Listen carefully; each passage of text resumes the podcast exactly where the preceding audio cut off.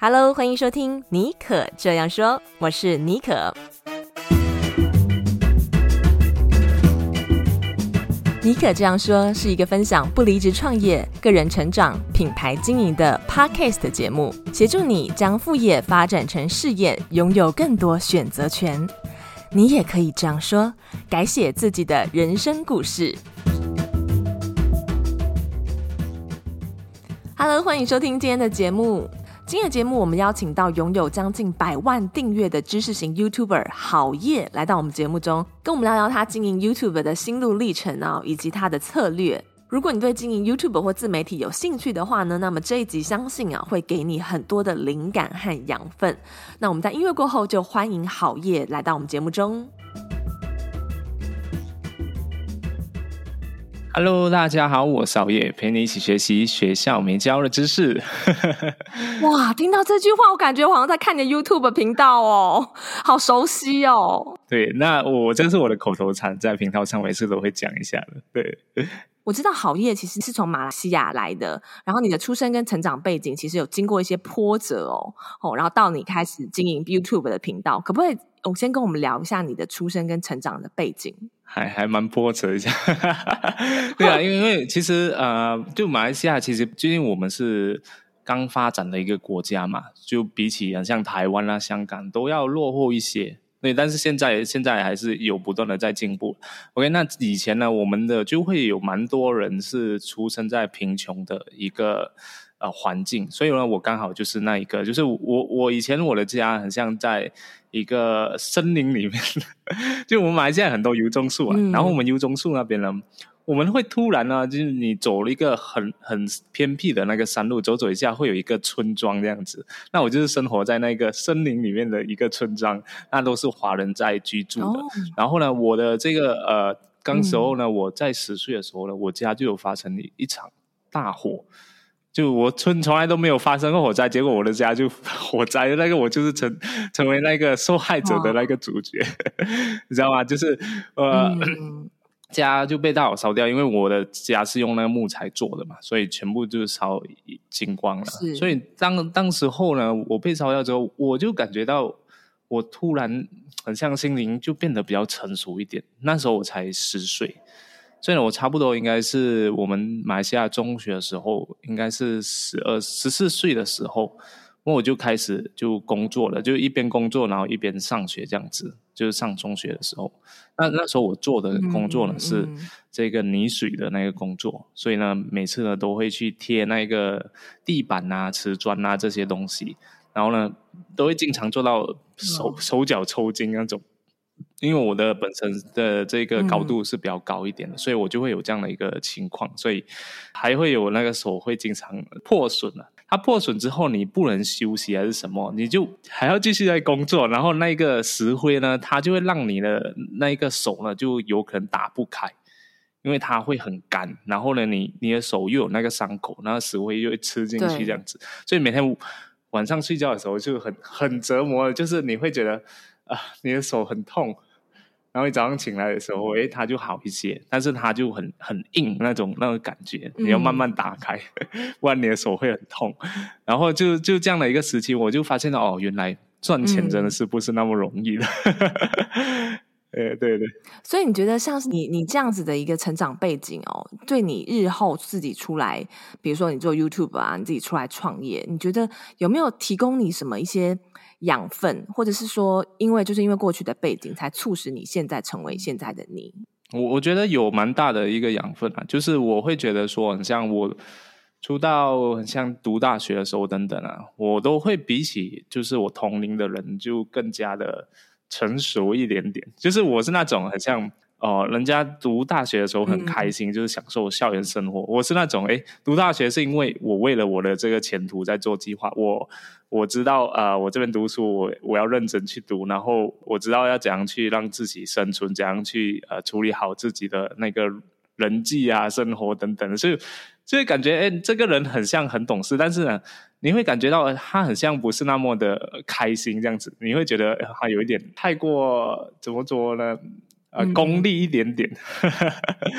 比较在乎一些现实的一些生存的考量。对对对，就很现实的那个层层面，就会讲到钱啊，讲到什么，就是就大学生通通常都不会有这方面的去思考这方面问题，除非你跟我一样是都是穷出来的。嗯、对、嗯、，OK，真的很不容易耶。我相信你的大学生活啊，跟一般人的呃大学生活的印象一定很不一样。那后来是在什么契机之下开始经营 YouTube 频道？因为 YouTube 频道算是算是你网络创业的一个起点嘛？对对对，算是我的一个网络创业的起点。因为我我其实我在中学的时候有打工，一边工作一边上学嘛。然后其实我在呃大学的时候，我也是有在校园的做各种生意。嗯、我有做过出租车啊，我有做过。那个卖花、卖卖汤圆、卖那个冬阴功，就就卖一堆东西啊！就是我会不断的想要去让自己的存款增加，然后呢，去让自己赚钱这样子。所以当时候我在大学最后一年的时候呢，我就看到这个网络行销的趋势，然后我也发现自己呢，读这了是一个叫做运营管理的。那他是在管理这个、嗯、呃流水线啊，或者仓库管理啊，或者是那个工厂里面的一些运作的东西，跟我觉得，诶，我想要发展这个网络行销。它是完全没有关系的，所以我在想，我毕业之后我要怎样去这样类型的那个公司，所以我就开始去网络上看那些呃网络行销的资讯，然后我就看到 YouTube，然后我自己本身也很喜欢个人成长，因为我以前呢是很负面的，所以呢我都会呃抱怨这个世界不公平等等的，为什么我我家被大火烧掉，为什么我要生出生在这个贫穷的这一个环境啊？然后我我就很喜欢抱怨我的父母等等的，然后抱怨身边的朋友。然后直直到有一本书，就是卡内基人性的弱点，他就启发到我，他就让我了解到，哎、嗯，如果你一直悲观下去呢，你就会注定成为一个受害者。那如果呢，你想要改变的话，你就要学会掌控自己的人生，你要对自己的人生负责。所有一切的发生呢，都是因为你的。以前的行为所累积出来的，所以如果你现在就改变自己目前的这个行为，那你未来呢就会得到一个好的结果。我就是因为这样呢，我的人生开始有很大的改变，所以呢，我就非常喜欢个人成长，那我就开始看很多个人成长的书籍啊，啊、什么七个高效的人士啊，还有什么呃呃 Tony Robbins 的书啊，一一堆，然后还有那个部落格，我也是很喜欢看这些个人成长的，所以呢，我就在。这样的一个背景之下，我觉得，呃，那我可以做些什么跟网络行销相关的？那我就找找一下。原本我是经营 IG 的哦，我是经营 IG，我经营了好几个账户，应该有四五个账户，你知道吗然后四五个账户我都增粉了，真的真的很厉害，我应该都都有五千个粉丝，就每一个账户都有。很久很多年前，那我用的方法也是。就很多人会分分享那种语录啊等等，它有一个美美的图，然后你做一语录，就我很厉害看那一个呃那个图跟文字上的一个搭配，所以我就可以做一个比较好看的东西，人家又可以吸收到那个那个知识，所以用文字语录跟那个图好看的图搭配，然后我就一直做一直做，然后呢我又在用一些机器人。去可能这样追踪、退追踪这样子，那那个机器人就帮我去弄，我、嗯、就花了很像几千块，呃呃，应该是几百块美金，那应该四、嗯、四五百块美金，我就买了一个机器人，然后他就一直帮我去这样做，所以我的那个粉丝很快就涨起来。但是我后来想了一想，很像没有什么用，而且这都是很像有点很容易被那个官方被抓什么之类的。我就有这个疑虑，所以后来我就觉得好像没有什么意义啊，做这件事情，嗯、然后我就放这了，然后我就开始看到 YouTube，然后 YouTube 呢，我就很喜欢一个频道叫做 Practical Psychology，那这个频道也很喜欢讲个心理学、个人成长还有说书的内容，然后每次都会去看他的频道，他他是也是跟我一样，呃用那个动画来呈现的，嗯、那其实是我跟他一样啊，因为我看他用动画，所以我就觉得、哦、哇，这个方式呢。很好吸收，然后呢，他就一句话启发到我，他就说 “produce rather than consume”。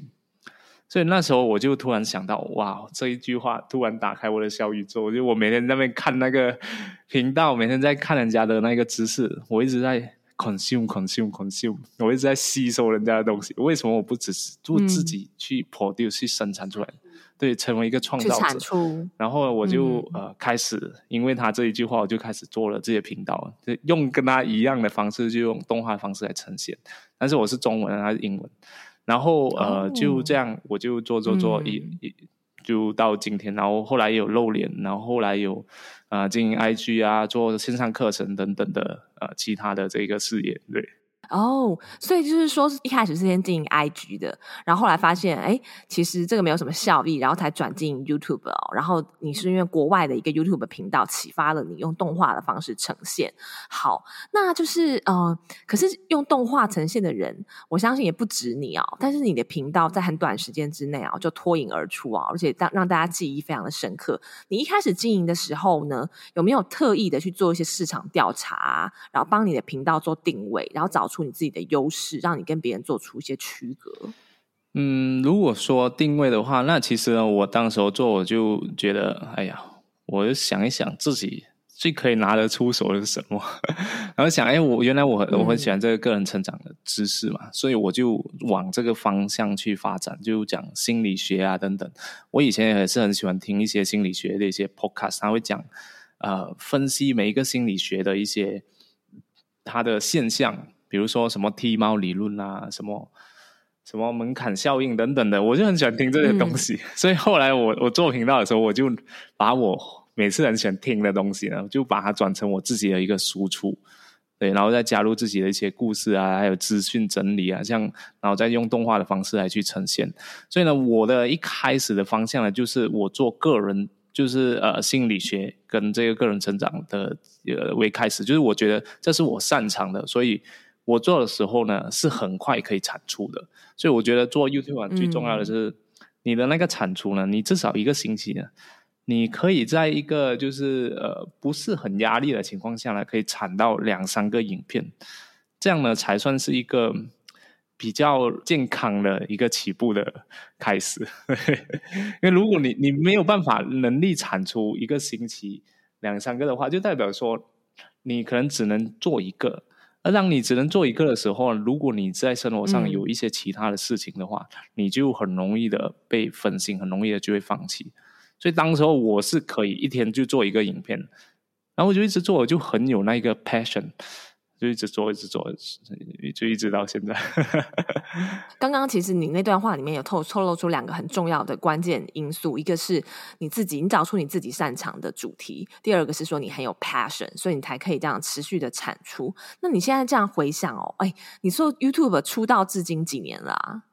应该有六年了。自己回想哦，你认为说你做对了哪三件事情，让你的 YouTube 频道可以脱颖而出，然后如今就迈向这个百万订阅的呃大关？我觉得我有几个理念，我还蛮自豪的。嗯，那第一个呢，我就是觉得就是我说的，呃，你专注在你可以拿得出手的，什么是你最擅长的，你就把它拿出来分享。然后第二个呢，是我有一个叫做呃产品。产品理论还是产品哲学啊？反正就是一个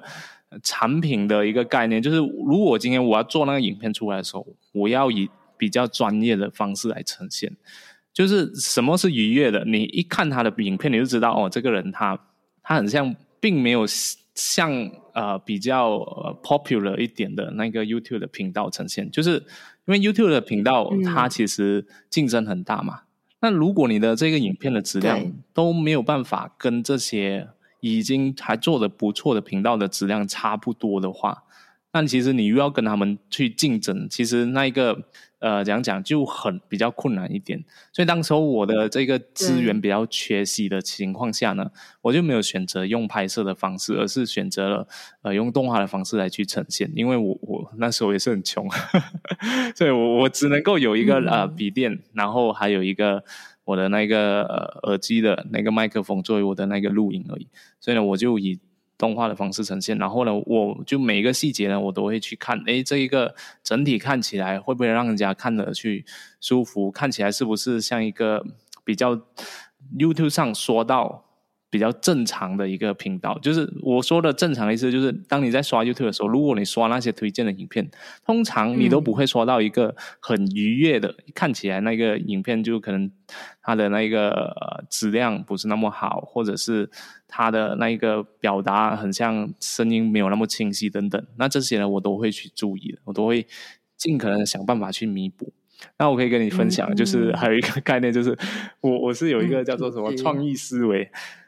就是我就觉得，哎，当你资源有限的情况下呢，你就要发挥你无限的这个创意。Oh. 所以当时候我在读大学嘛，所以资源很很有限嘛，没有器材，也没有钱，所以呢，那一个房间呢，它又没有隔音，所以我是怎样弄那个声音，让它变得比较专业的，就是我把我的那个衣服，大学里面我自己的衣服啊，然后叠两叠在我的那个笔垫的旁边，然后我的。哦，对，然后我没有麦克风的，消音，我只有手机的那个那个耳机耳机的那种麦克风，然后就用两个那个衣架，就就吊着在中间，就悬挂在那个中间，他的麦克风刚好在中间，所以我就那边就这样的一个方式，就变成我的一个 DIY 的那个录音录音室，对。觉得是非常聪明诶，等于是说想办法在资源有限的条件之下，做出你自己可以做的最好的品质。我还可以跟你分享一个更加可能你还不会相信，就是因为我是住那个乡下乡村的嘛，所以啊，我的家是没有那一个 WiFi 的，你知道吗？就我大学啊、呃，什么暑假的时候我回去。因为就没有 WiFi，然后我去我就去我朋友家蹭那个 WiFi，但是后来我就发现到啊，很不方便的，因为人家也不方便了，不好意思啊，对，嗯、啊，妈妈在讲这个人每次来我家要干嘛，我们要也不能很放松的做自己嘛，所以呢，后来我就买那一个啊手机的那个网网络，那以前呢，我们马来西亚的也没有那种就是吃到饱的那种数据配套，它都是很像几十块，然后多少个 G 这样子。嗯呀，多少个 GB？那我们那边呢？应该是，如果我说美元好了，就是可能十美元，那我们只有呃五 GB 而已，差不多是这样子呀。然后我就我就靠那个十美元，五 GB 我可以做，应该差不多有多少个啊？应该是呃三十个影片，我就是可以上，就是。从我搜索资料到我上，到我整理，到我制作那个影片，到我上传，就是我都我可以用五 G B 的情况下呢，去做到这样的一个呃状况，就是我会去压缩我的那个影片的那个那个重量。嗯、就影片如果你产出出来，如果你没有压缩它，它就是可能超过一 G B 等等的嘛。嗯、如果你上传上去，那我的那个五 G B 的容量就用完了。对，所以我就压缩压缩到吼。大家哎，差不多是那个临界点，人家看起来很像那个画面会有一点呃蒙的时候，我就呃就停止了。所以我就呃最低可以承受的那一个最低可以接受的那个画质，我就这样去、oh. 去做做差不多前面的应该有三十多个影片，我都是这样来。做出来，没想到你是这样子那么阳春的开始。那我觉得现在收听节目的很多要做自媒体的这个呃小朋友、年轻人啊，真的，你其实你不需要。一开始的时候，呃，追求太 fancy 的工具，真的像好业，你看他现在做那么成功，当初也是这样子开始的。你的起点的第一步，只要先开始，你就会再慢慢慢慢的持续去优化它。最重要的是要开始，OK？好，那对对对，嗯、呃，又很好奇的就是说，那你这样一路上哦，就是。呃，YouTube 像是做个人成长的嘛，其实竞争也蛮激烈的哦。相信不，嗯、那个时候也不是只有你一个人。嗯、那你有没有什么用什么一些运用一些策略啊，增加你频道的曝光，还有增加这个观看数啊，然后增加粉丝订阅数的一些策略？在刚开始做频道的时候，我也是经常会去寻找其他的赚钱的机会。就是我有参加过一个房地产的中介，我有报名，我有报考过。我有考试过诶，然后我有经也是有经历呃进去去做那个培训，然后有一次他培训有一个讲师，他就他就讲了一个非常好的一个概念，他就说 Where you spend the money, tell your story，就是你今天在哪里花钱，你就跟人家分享你的背景、你的这个职业等等的，让你推广你自己的个人品牌。所以当时候呢，就是他有一个概念，就是说，诶，今天我去到理发店。当你发店的时候，你是花钱嘛？所以你花钱的时候，你跟那个老板聊天，聊一堆东西，那你就跟他讲啊，你是做频道啊，什么什么，叫他去订阅，哦，要去看，对啊，对啊。所以还有，就反正你花钱的地方，你都可以去曝光你的个人品牌。那这个这个是我的第一个方式。有时候我呃，坐飞机的时候，我也是会 跟身边的人聊天。我不是那种很社牛的那个状态，不晓得为什么，就是经常我坐飞机的时候呢，我都会很，如果一个人我没有跟朋友去的话，我都会跟身边的那那一个乘客就会聊一聊，甚至很自然的聊出来。对，OK，Anyway，就是我想要跟大家分享，就是。对，我有用这招，然后呢是还呃，我不晓得有没有效，因为我不知道他有没有告诉他身边人，但是我可以预想得到，哎，今天如果你遇到一个人，那个人跟你讲。他是做什么什么频道的？他是做什么心理学？还是做牙医什么什么？你一定会跟你的家人分享。哎，我今天遇到了这一个人，等等。你可能还会因为你分享之后，他的家人去打开那一个 YouTube 来去 search 一下，就是你是得到自然的一个曝光。对，那那这个是比较线下的方式。然后线上呢，其实我很做很多事情，只要有机会，我都会去尝试。就是。很像一开始啊，YouTube 也是可以打广告的嘛，我就打广告推自己的那个影片，我就花钱，嗯，我就花花一点钱在这边，嗯，然后我也花时间在各大的社群媒体平台，比如脸书啊，比如那个那种以前很流行的 Forum，什么呃什么匹克邦，什么呃还有香港的什么呃，就是他们很多论坛，马来西亚也有论坛。然后那个论坛都没有发布限制，你就发布吧。所以我就一直全部论坛论坛，我就一做完影片，我就把它发布到各大论坛。所以就是这样的一个方式，我觉得应该是有 contribute 到那个频道一开始的增长。对，然后呃，就就一直这样这样去增长上来，所以差不多应该半年就就达到十万的那个粉丝呀。半年就十万哦，哦，对对，对，我觉得应该是你的内容真的是非常的有质感，很吸引人吧。那很好奇，就是你这样经营自媒体以来啊，YouTube 以来，而且我觉得 YouTube 算是自媒体竞争最激烈的战场哦。你们算是收入最高啊，因为有这个广告的呃这个收入，但是也是竞争最激烈，而且是制作的成本啊，你要付出的心力啊、时间啊、资源啊是最多的一个 category。那你觉得你这样一路走来，现在你说已经经营六年了嘛？你有没有呃曾经呃觉得说想好累哦，想要放弃，然后或是说没有创作的灵感，不知道要上什么影片？你觉得这一路走来遇到过最大的一个坎、一个挑战是什么？然后你是怎么样跨越过来的？哇，很多坎啊，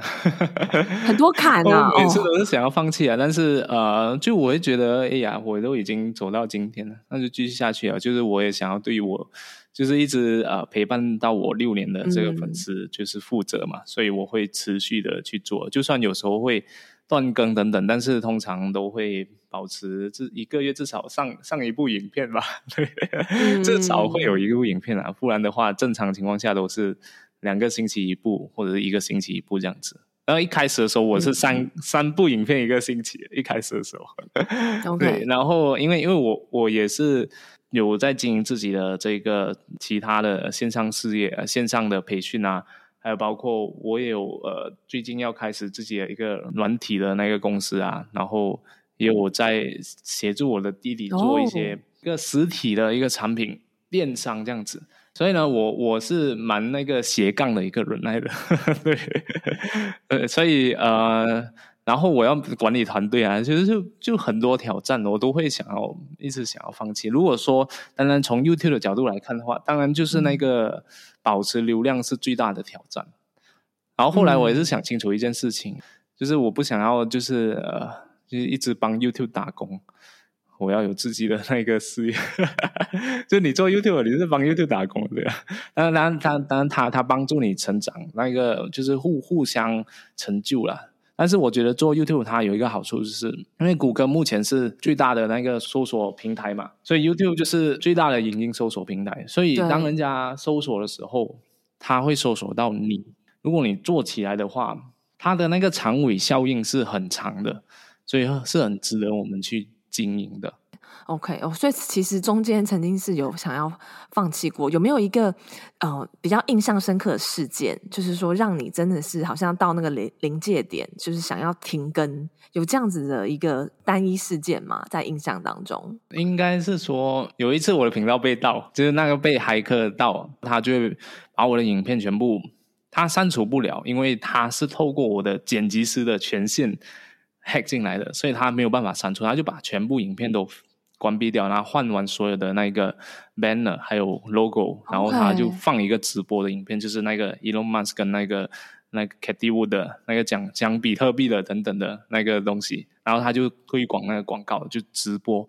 然后呢，只要一这样做的话，YouTube 就会马上他会、嗯、啊，他会把你的频道直接删除掉，他不是不是。不是 ban，他是直接删除掉，直接删除哦。所以你你的频道曾经被直接删除掉过？对啊，对啊，他就直接删除掉，我是九十万，然后删除掉。然后那我我一开始你知道那那时候是这样子的，就是那时候早上起来，我的团队就跟我讲，哎，你频道被黑什么什么，我就突然下起来，什么事情？然后我还可以登录到后台，我觉得哎。哦，应该是有黑，然后就马上换密码什么一之的之类的东西，我就把所有的他把我关掉的那影片全部放回来，换完所有换回我的所有的 logo 等等，然后我就发了好几篇贴我，就讲哎，第一篇是哎呀频道被黑，妈的一早睡醒来睡一早睡醒就这样子，嗯、就变成了那个马斯克。OK，然后第二个贴文就讲啊频道已经拿回来了哈，成啊就是已经拿回来了，已经成功恢复了。然后我就出去，我就跟我朋友去，呃，刚好我朋友来马来西亚，我就带他去去做一些事情。然后到晚上的时候，我就以为没有事情啊。到晚上的时候，我的频道就不见掉了，我前面开不到，因为被删除掉了。那怎么办呢？然后还好，我认识那个 YouTube 的一些内部人员呀然后他。他就马上帮我处理，隔一天呢又开回来。对，哇！不过这真的是一个蛮大的危机耶。对，自从那个事件之后呢，我本身是有买多几个那个那个叫做什么 YubiKey 啊？对，有蛮推荐大家去买一下 YubiKey，就是你只有这个硬件的方式才可以解锁到你的账户，就是你要插入那个 USB。你然后按一下，它才可以解锁到。就算你有密码等等，都没有办法解锁到。那很好奇，你有没有曾经遭受到网络酸民的攻击过？啊，有啊，这个是很正常的。怎么面对呢？一开始的时候会不会啊？想说怎么会这样子？哦，一开始其实我的心态还好的，就是我觉得，哎呀，这种网络世界，大家就是这样子的。后来就我身边的很多的这个 YouTube 的朋友啊、呃，就是或者一些网络创作者。啊，KOL 他们也会被攻击等等，我我就很像有受到一些感染，就也是心情不好。对，然后后后来我我有一段时间，我我不是因为这个事件去陷入忧郁啊，有一段时间有这个有点忧郁的倾向，嗯、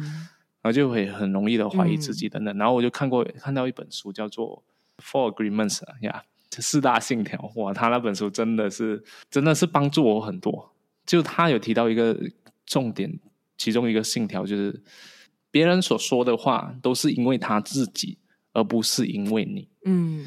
所以突然领悟到了这个概念，是因为他的出生背景，他从小的这个信念，他从小他父母对他这样的一个教导，或者是他所有的遭遇，而造就了他今天的这个行为模式。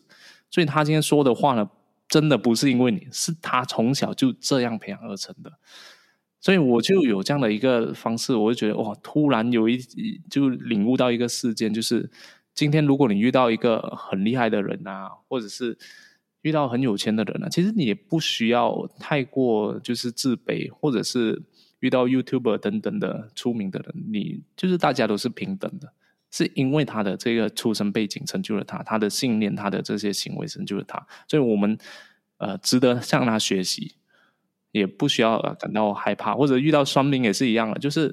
我会去同同情他，然后因为他的这个背景是导致他今天的这个这个样子。但是如果有一些双民他他是诽谤你，他就是那种他是讲那种不实的那个言论，那我就一定会反击，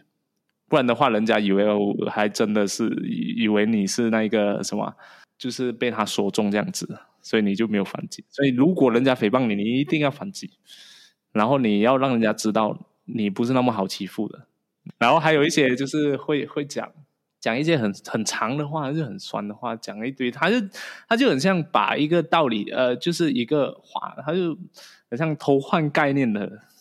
一个方式，就把你的东西呢讲的全部都都是错的，把你就讲到很像以概全啊什么，我就会特地有写啊，你加油。这样子，我就写几个字，我就觉得我自己很小气，就因为我要激怒他，就是就是我想要让他生气，然后他他下一个留言他会写更加的长，然后我就知道我哎，OK，我我就不要理他了，我是什么很贱的，就是希望可以让他激怒一下。我觉得这很正常啊，不过我就觉得你刚刚讲的那个心态真的很棒，就是说人家会说什么事情、说什么话，都是因为他自己，而不是因为你。其实真的是这样子。我觉得这是今天我们这个节目的一个蛮大的 take away。那在节目的最后，可不可以给现在你知道吗？最近一些市调啊，都是调查出来的结果，现在年轻人啊、学生啊，最想要。呃，最向往的职业竟然都是 YouTuber，男生跟女生都是哎，所以可不可以给这一些想要憧憬成为 YouTuber 的人一些建议？我觉得最主要是把自己最擅长的那那一面就就是呈现出来，然后不需要太过在意别人的那一个眼光，就做自己。这样的话，你会从自己的一个、嗯、可能你会觉得哦，别人做的很完美，然后你觉得自己很差劲。但其实，如果你愿意接受自己现在的这个模样，然后你慢慢的去进步，那你的这一个整个状态会变得越来越好。你不会有很多的那个自责啊等等的这个情况出现。同时呢，你也会可以很好的成长起来。所以我就觉得，就是做自己，跟把自己擅长的呈现出来，嗯、这样就足够了。因为呢，别人的什么眼光，别人的这些言语呢，都是因为他自己。对 对，今天非常谢谢郝叶为我们分享他的成长的故事，还有他做 YouTube 以来的这些哦大大小小的事情，非常的精彩。之后呢，他也给想要做 YouTube 的人一些建议啊，我觉得都是非常棒的鼓励哦。谢谢郝叶，谢谢，拜拜。感谢你收听这一集的节目啊！我觉得常常就是做自媒体啊，都会有这种想法，认为说，呃，那种粉丝很多的 YouTuber 啊，呃，Instagram 上面的 KOL 啊，他一定是有一些很厉害的一些独门的涨粉的秘诀啊。但是我觉得我访问了那么多厉害的自媒体创作者以来呢，我发现大家其实都是把基本功给做好，找出自己的优势。很有热忱的，不断的去创作，持续的前进，再加上一些就是呃适当的行销、自我行销的方式，当然还有就是他们的内容啊、要做得很扎实。其实呢，这就是经营自媒体的不二法则哦，并没有什么捷径哦。好，那如果你对经营自媒体或者个人品牌有兴趣的话，我现在也制作了一份免费的讲义啊，教大家运用五个心法哦，可以在竞争激烈的自媒体市场比较容易脱颖而出哦。有兴趣的人呢，都可以点开今天节目的资讯栏下载这一份免费的讲义，非常的实用。那如果你喜欢今天的节目啊，也欢迎你截图分享到 IG 上面，并且 tag 我，我的 IG 账号是 SJBONJOUR。好，那我们就下个礼拜再见喽，拜拜。